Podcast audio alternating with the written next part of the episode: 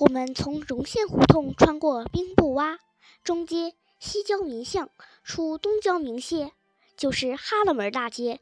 我忽然想起一句话：“宋妈，你到我们家来，丢了两个孩子，不后悔吗？”我是后悔，后悔早该把俺们小栓子接进城里来，跟你一块念书识字。你找到丫头子回家吗？嗯。走到西郊民巷中中国银行的门口，宋妈在石阶下面坐下，旁边卖了一个卖吃的的，也停在这儿。他支起木架子，掀开一块布，用黄米面做一种吃的。宋妈，他在做什么？啊，那就驴打滚儿，把黄米面蒸熟了，包黑糖，在绿豆粉里滚一滚，挺香。你吃不吃？吃的东西取名叫驴打滚儿，很有意思。我哪有不吃的道理？我咽咽唾沫，点点头。宋妈拿出钱给我买了两个吃，她又多买了几个，包在手绢里。我说：“是买给丫头子的吗？”出了东郊民巷，看见热闹的哈达门大街了，但是该往哪边走？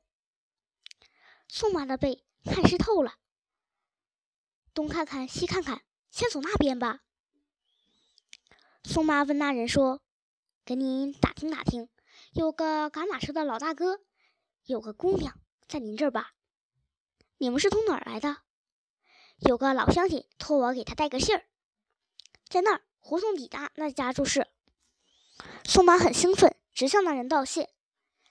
这是一条死胡同。往里走是个小黑门，门关着，一推就开了。有几个孩子坐在上面玩，劳驾找人。其中一个孩子就向里屋高声喊了好几声：“姥姥，有人找。”出来一位老太太，他耳朵聋，眼睛也快瞎了，竟没看见我们站在门口。孩子说话他也听不见，直到他们用手指着我们。宋妈高声喊了一声：“这院子住几家呀？”啊！啊，就一家，您可有个姑娘啊？有啊，你要找孩子他妈呀。他指了指三个男孩子。宋妈摇摇头，知道事情完全不对头了。没等老太太说完，便说找错人了。我们从哈德门里走到哈德门外，一共看见了三家马车行，问的人家直摇头。宋妈在路上一句话也不说，说：“英子，你走累了，咱们坐车好不？”我摇摇头，仰头看宋妈，她紧捏着两眉间的肉，有点站不稳，好像要昏倒的样子。饿了吧？她把手巾包打开，拿出了刚才买的驴打滚儿，上面的绿豆粉已经被黄米湿融了。我念了一声“驴打滚儿”，接过来放在嘴里。我说：“我知道为什么叫驴打滚了。你家的驴在地上滚了一下，屁股掉。”总有这么一堆，我提起一个给他看，像驴粪球不？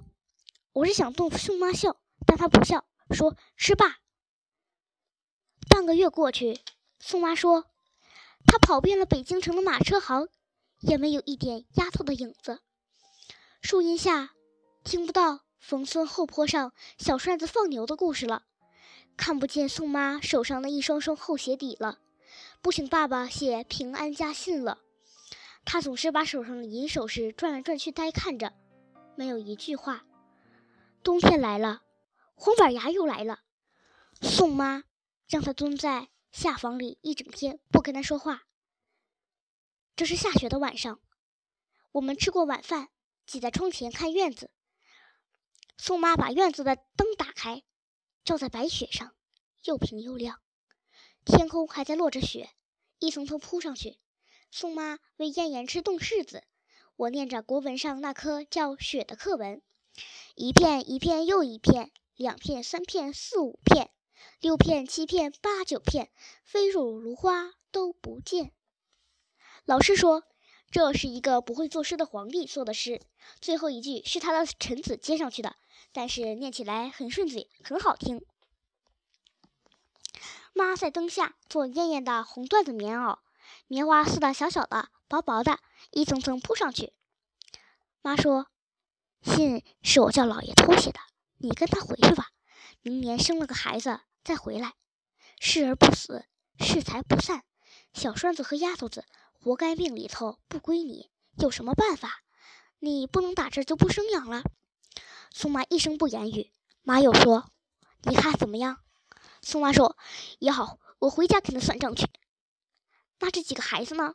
哼，你还怕我亏待了他们？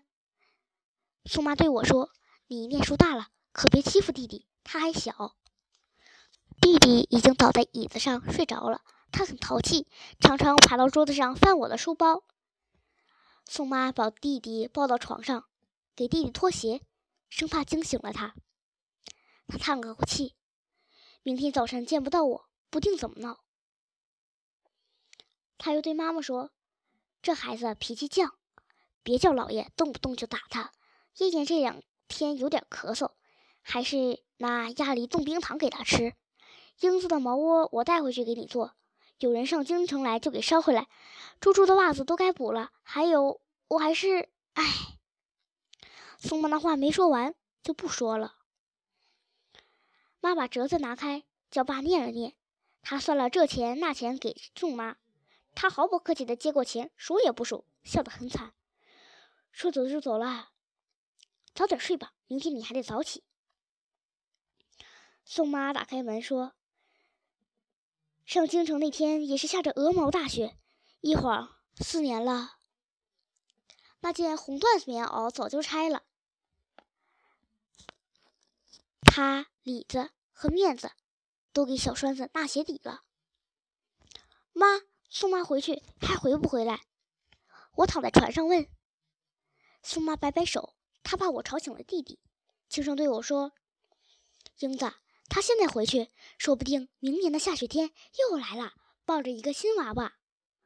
那时候他也要给我们家当奶妈吗？那您也得生一个小妹妹？小孩子胡说。明天早晨谁给我梳辫子？我的头发又黄又短，很难梳。每天早晨总是跳脚催着宋妈，她就骂我，催惯了，赶明上花轿也这么催，多寒碜。明天早点起。可以赶着让宋妈编了辫子再走。天刚蒙蒙亮，我就醒了，听到外面沙沙的声音，我忽然想起一件事：小驴挂在树干上，一动弹，雪就抖落在地上，抖落在椅背上。我轻轻穿上衣服，宋妈看我这么早起来，吓了一跳。我说：“宋妈，给我梳辫子。”她今天特别和气，不唠叨我了。小驴吃好了早点。他们用被褥子在一条条大的驴背上，好像一张沙发椅那么厚，骑上去一定非常的舒服。宋妈打点好了，跟我说：“我不叫你妈了，稀饭在火上炖着呢。英子，好好念书，你是大姐，要有个样。”说完，他就盘腿坐在驴背上，那姿势真叫绝。黄板牙拍了一下驴屁股，小驴朝前走。在厚厚的雪地上留下了一个个清楚的蹄印儿。红板牙跟在驴后面跑，嘴里喊着“得得得”。驴脖子上面一串铃铛，在雪后的清新空气里响得真好听。